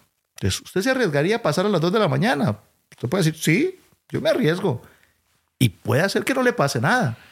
Sí, pues como la gente, algo muy común que siempre aquí en el área dejan sus carros eh, sin llave y con las llaves dentro. Y muchas veces no le roban el carro, es que aquí es muy tranquilo. y luego a él le llaman a uno, ya me robaron el carro. Eh, y ahora ya es un rollo para tratar de encontrar el carro porque agarraron demasiada confianza que podían hacerlo, evitarlo muy fácil. Sacar la llave y un botón y ya la mayoría, eso es lo que te va a evitar la mayoría de los problemas que te roben tu carro, porque la mayoría de los carros que se roban hoy en día, al menos que sea un Honda Civic 98, que esos parece que se, se prenden y se quieren robar, este, se autorroban, yo creo. Es difícil prender un carro, pero ya cuando tienes este, las llaves adentro, pues, le invitas a hacer eso, ¿no? Entonces a lo mejor es algo más similar. Pero ¿en qué palabra? Eh, eh, usando eh, la Biblia, nos puede decir usted, ¿sabes qué? Está mal el, Halloween o dónde lo prohíbe? ¿Hay algún este quinto, digo, un onceavo mandamiento que diga y no celebrarás Halloween o, o ya está incluido eso? ¿Dónde está?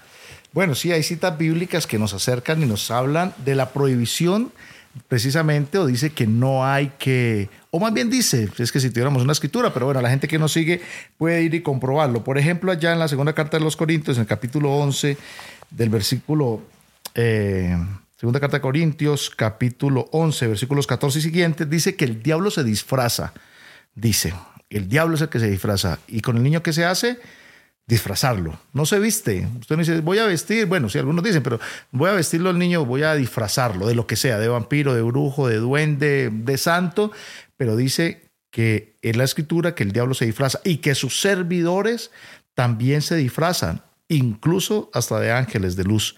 O sea que cuando alguien se disfraza, según la escritura, pareciera que fuera como un servidor del diablo y no de la luz. Entonces, ¿Los disfraces son malos en general? Sí, los disfraces sobre todo esta fiesta de Halloween, ¿verdad? Esta fiesta de Halloween que es una este, malformación de una expresión en inglés, ¿verdad? Porque la palabra original, que es más o menos como All Hallows Eve, es eh, vigilia de los santos. Por eso el Halloween se celebra exactamente el día anterior al Día de los Santos, porque era como la vigilia. Pero esto que tiene origen en Irlanda toma eh, su tradición porque es el último día de la cosecha. ¿Verdad? Ya empieza, ya pasando como el otoño, ya llega el invierno en noviembre, entonces el último día es el 31 de octubre. Entonces empiezan allí y este, empiezan a invocar espíritus. Todos origen tienen el paganismo.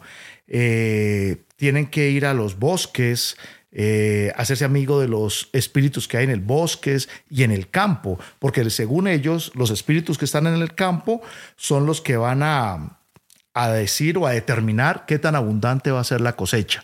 Entonces en Irlanda empiezan a ser amigos de los espíritus. No importa qué espíritu sea, lo importante es que ese espíritu me va a ayudar para que la cosecha sea abundante. Y la celebran el 31 eh, de octubre. Entonces, esta fiesta empieza a tener fuertemente su raíz en el paganismo. Entonces ellos invocan esos espíritus, hay que hacerse amigo de los espíritus y los espíritus entonces van a determinar toda la productividad de, de, la cosecha.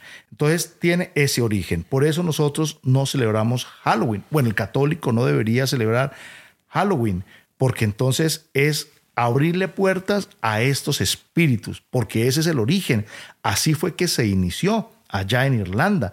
Y por eso le digo, estos son datos absolutamente comprobables. Usted puede ir a la, ¿verdad? la historia, leer, comprobar, porque yo no soy un sacerdote fanático, eso no es por fanatismo, es porque usted tiene la posibilidad de comprobar que así existe. Entonces, en el 31 de octubre entonces, como era el último día de la cosecha, se hacían también unas grandes fiestas, ¿verdad? Como las fiestas que se hacen en algunas empresas los fines de año, ¿verdad? Hay algunas empresas que el fin de año hacen unas grandes fiestas. Sí. Entonces, ahí el 31 también habían excesos de libertinaje, exceso de paganismo, exceso de idolatría, hacían sacrificios humanos. Y estos son datos que usted los puede comprobar. Entonces, en esta fiesta se vivía un libertinaje en exceso. Por digo, habían hasta sacrificios humanos en las fiestas del 31 de octubre que hoy siguen existiendo, tantos males el 31 de octubre. Entonces, esta celebración del 31 de octubre, que tiene su origen en el paganismo allá en Irlanda, era para eso, para hacernos amigos de estos espíritus. Entonces, cuando usted celebra, está diciendo, yo quiero ser amigo de esos espíritus, no importa de cuál espíritu, pero quiero ser amigo de estos espíritus. Hmm.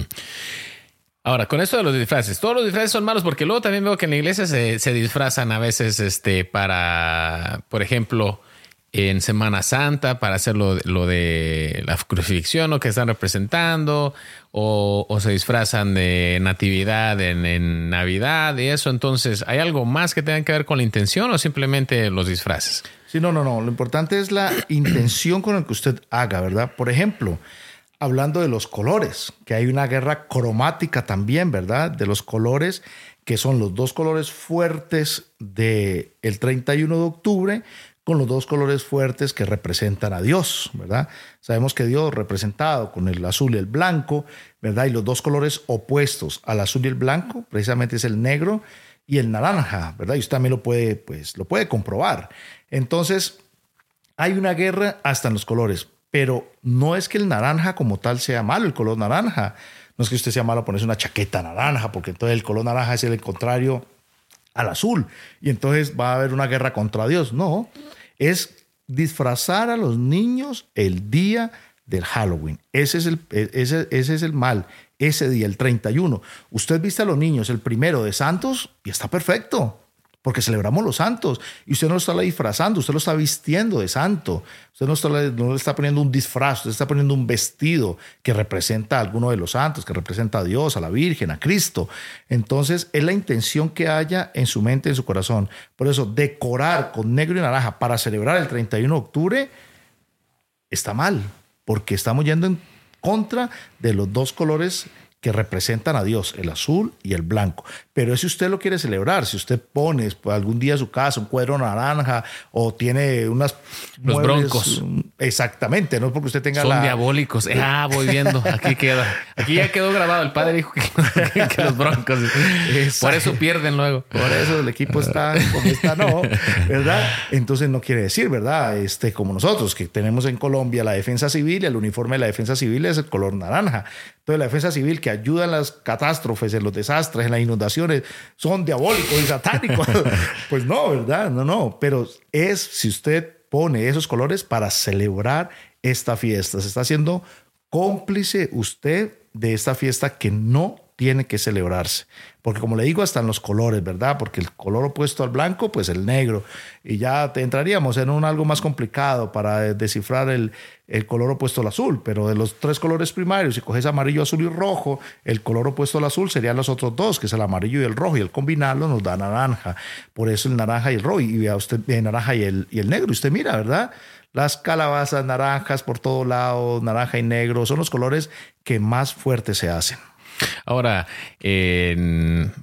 como dicen, para, para darle la, la contra, ahorita estamos en, en em, bueno, otoño, ¿no? Entonces, naranja y por todos lados, ¿no? Están los árboles cambian de color, se ponen naranjas. las calabazas eran verdes, se ponen naranja. o sea, todo como que empieza a cambiar ahí. Para entenderle bien lo que está diciendo usted, es de que a veces, aunque lo haga subconscientemente, es un problema o cabe más la intención que tienes atrás de eso. Si dices, oh, estoy haciendo esto porque estoy celebrando Halloween, ah, o el simple hecho de hacerlo, no importa la intención de atrás, es un problema.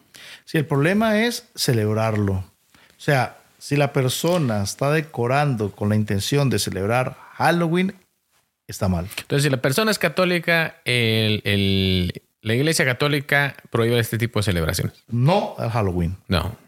¿Qué le dice? Porque yo he visto me toca ver que hay, hay parroquias así que hacen celebraciones para los niños de Halloween y esto de, de, disfraces y eso. ¿Les falta un, un padre este Reinaldo o, qué les dice? Yo le diría a los padrecitos, pues que vayamos y leamos un poquito más la historia con el respeto de mis hermanos en el ministerio y que más bien le demos la posibilidad a los niños de celebrar el primero. ¿Por qué no hacerlo el primero si es el Día de los Santos? Si el 31 de octubre iba a dar unos dulcecitos, mejor no celebre y celebre el primero. Que vistan a los niños de santos y desbordes ese día, hágales piñatas, dele gelatina, dele confite, helado, pizza, hamburguesa, dele lo que quiera. El Día de los Santos. ¿Para qué exponernos a celebrar una fiesta pagana, mundana, que no nos va a dejar nada bueno. ¿Para qué?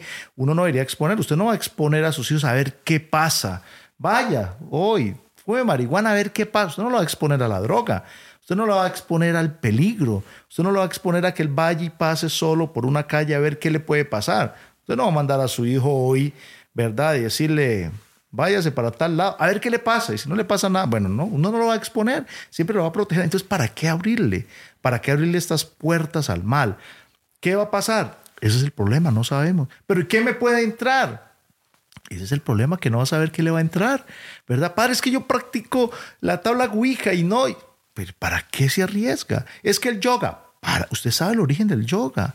Usted sabe para qué se hizo el yoga. A ver, explíquenos un poquito eso del yoga. ¿Dónde viene el yoga? Hola, soy Dafne Wegebe y soy amante de las investigaciones de crimen real. Existe una pasión especial de seguir el paso a paso que los especialistas en la rama forense de la criminología siguen para resolver cada uno de los casos en los que trabajan. Si tú, como yo, eres una de las personas que encuentran fascinante escuchar este tipo de investigaciones, te invito a escuchar el podcast Trazos Criminales con la experta en perfilación criminal, Laura Quiñones Orquiza, en tu plataforma de audio favorita. Usted sabe para qué, usted sabe para qué se practica, cómo se practica, cómo este, ya deja de, de, perder usted su propia voluntad y pasa a un estado en el que van a manejar su conciencia, en el que usted ya le va a decir a Dios que Él no es el que prima, sino lo que esté en su pensamiento. Entre más blanca pueda poner su mente y cambiar su estado, entonces va a ser usted más vulnerable, ¿verdad? Entonces, ¿para qué arriesgarnos a prácticas que no tienen ningún beneficio. O sea, si usted dijera, es que puede pasar, pero es que no va a pasar nada bueno, nada. Es como cuando usted, ¿verdad? Va a ser este, atacado por alguien. Cuando usted va a ser atacado, y bueno, usted como, pues como policía lo, ha experimentado, lo experimentó, si un delincuente lo va a atacar, si una persona lo va a atacar, pues, pues hay como, como, como dos opciones de hacer, o, lo ataco, o me defiendo, o huyo, ¿verdad? Puede ser que usted diga, si alguien me viene a atacar, prefiero huir. Pero ante un ataque espiritual, cuando la persona ya deja de perder ya, ya su razón ya no la tiene, como por eso, por eso lo de los bosques en la celebración del Halloween, ¿verdad? Porque cuando usted entra a un bosque, bueno, usted si entra de día, usted puede estar orientado, aunque usted entra a un bosque y como que todo le parece igual, pero si usted entra a un bosque de noche, es diferente. El sentido de ubicación es diferente. Lo que usted va a percibir puede hacer que no sea la realidad. Usted va en un bosque y si va solo a un bosque que tal vez no conozca y usted escucha un ruido y todo le parece que es real, ¿verdad? Entonces usted va a perder ahí este, su capacidad también este, racional, su, su, sentido de orientación incluso queda perdida. Usted pierde su sentido de orientación, como cuando pierde el sentido de orientación con el yoga y la máxima concentración. Usted entra a un bosque, pierde su sentido de orientación y ahí le está abriendo puertas, porque si usted no tiene la capacidad racional, si no tiene la capacidad de orientación, pues está abriendo puertas entonces a que otras cosas sean los que lo guíen y lo lleven, ya sea su instinto de lo que sea, de supervivencia, lo que sea, pero su instinto racional, su instinto orientación en un bosque a medianoche se va a perder y usted le abre un montón de puertas. Entonces, ¿para qué arriesgarnos a perder el sentido también racional de orientación al disfrazarnos? ¿Para qué abrir puertas. ¿Para qué?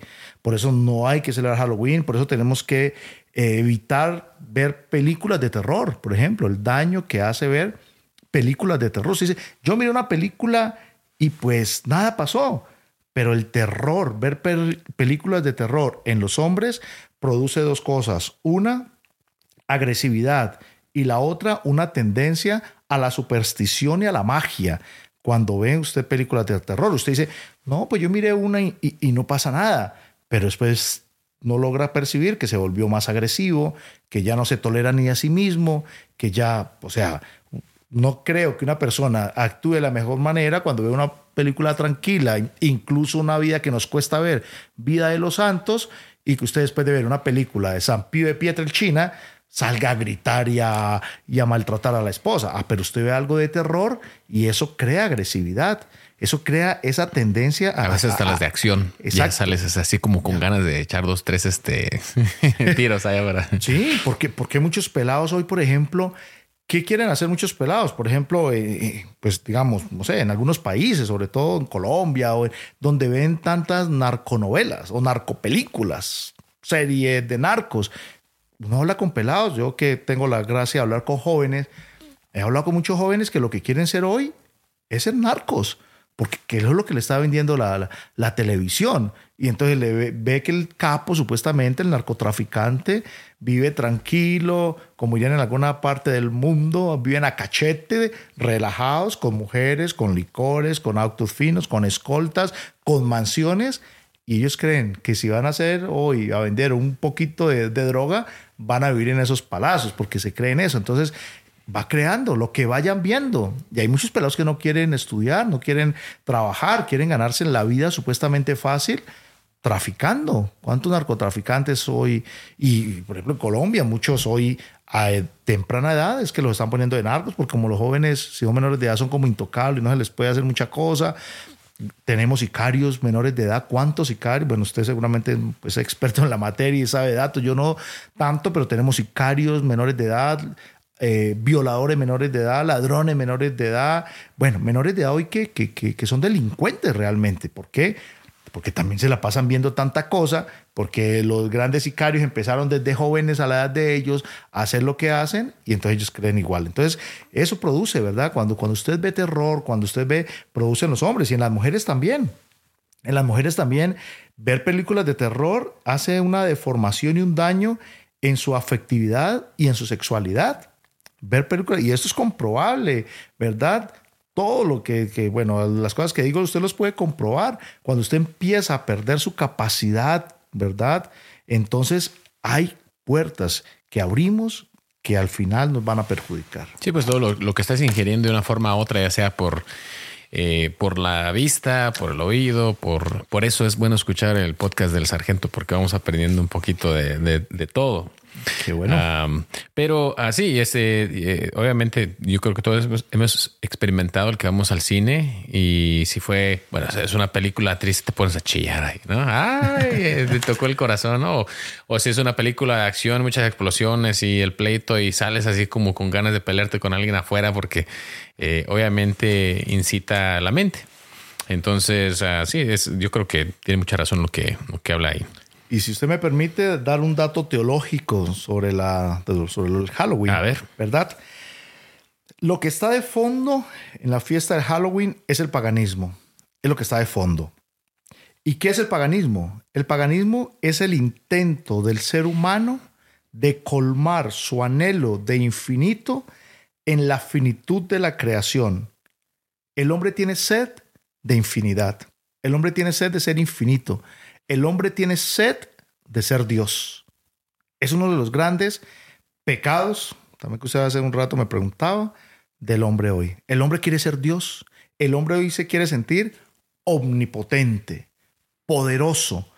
Quiere ser incluso más que Dios, ¿verdad? Entonces, eso es lo que está, teológicamente lo que está de fondo ahí, el paganismo. Esta sed del ser humano de querer dejar su, su finidad y ser infinito.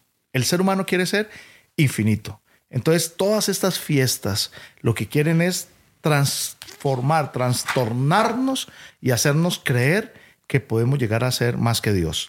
Por eso Pascal decía que en el corazón humano hay un hueco que tiene la forma de Dios. Y San Agustín decía una frase muy bonita.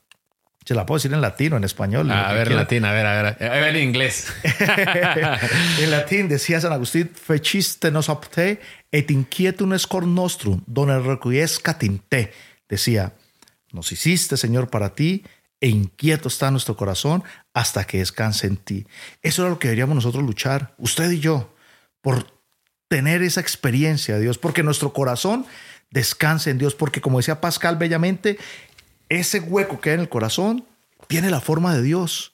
No transformemos nuestra vida, no nos disfracemos de otra cosa, no anhelemos otra cosa, no busquemos otra cosa. Niños, jóvenes, adultos, todos los que hoy nos puedan ver a través de, de este podcast, de esta plataforma que gracias a Dios usted ha creado, pídanle o pidámosle más bien que nos dejemos tocar por el amor de Dios, que no nos disfracemos de nada, ni el 31 ni ningún día, porque no hay peores cosas también que la gente que vive con máscaras a toda hora. Y eso estamos llenos. Hay un montón de gente que se pone un montón de máscaras. Tiene una máscara para entrar a la casa y tiene una máscara en la calle, y tiene una máscara en la barra y tiene una máscara en la cantina y tiene una máscara en el trabajo y tiene máscara por todos lados quitémonos las máscaras. El disfraz nunca va a ser bueno, a no ser que nos vistamos mañana, el, primero a los niños de santos, que para recordar un momento impresionante como el de Jesucristo, el recorrido en la cruz, nos vistamos como apóstoles y alguno como Cristo, pero tenemos la intención de evangelizar, no de disfrazarnos. Y hay gente que le gusta a toda hora, ¿verdad? Vivir con sus máscaras puestas. Y algunos creen que si no se la ponen no van a ser aceptados en la sociedad.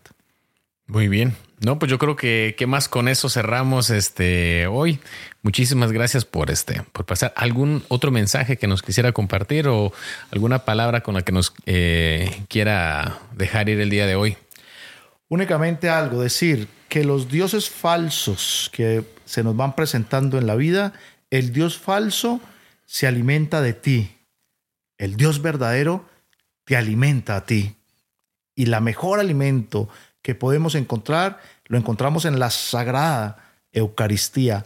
Enamórense de la Eucaristía. No se pierdan la oportunidad de vivir, celebrar, sentir, emocionarse, transformarse, vibrar con la Santa Eucaristía. No permita que dioses extraños, que espíritus extraños se apoderen y se alimenten de ti. Más bien, bebe tú del alimento que te dará la vida eterna, que es Cristo resucitado. Amén. Y agradecerle, antes también quiero agradecerle por la invitación. Eh, por este momento que me ha dado también, porque lo más valioso y lo más sagrado que podemos dar a los seres humanos es el tiempo. Gracias también por su tiempo, gracias, por pensar en mí y que viene aquí, pues hoy humildemente a compartir. Esperemos que sea la primera de varias. De varias, sí. Hay eh, muchísimos temas que me gustaría este, tocar, muchas preguntas eh, que me gustaría tener respuestas. Y yo creo que lo más seguro es que cuando una persona tiene una pregunta, muchas personas también tienen esas mismas dudas. Es que no va a ser la última vez, eh, pero por mientras, pues ya nos vamos porque ya se hambre y tenemos que comer este algo. ¿Qué, qué voy a querer comer? Una bandejita paisa. Ándale. Hágale. El padre es colombiano y aquí nomás lo encuentra. Un. ¿Cómo se llama eso que en las piedras? Un. En las piedras. Sirven en una piedra. Oh, dice usted eh, este, unas fajitas más o menos, un molcajete. Un, molcajete me ah. gustaría comerme hoy. Vamos a un molcajete entonces. Bueno, gracias, nos vemos. Chao.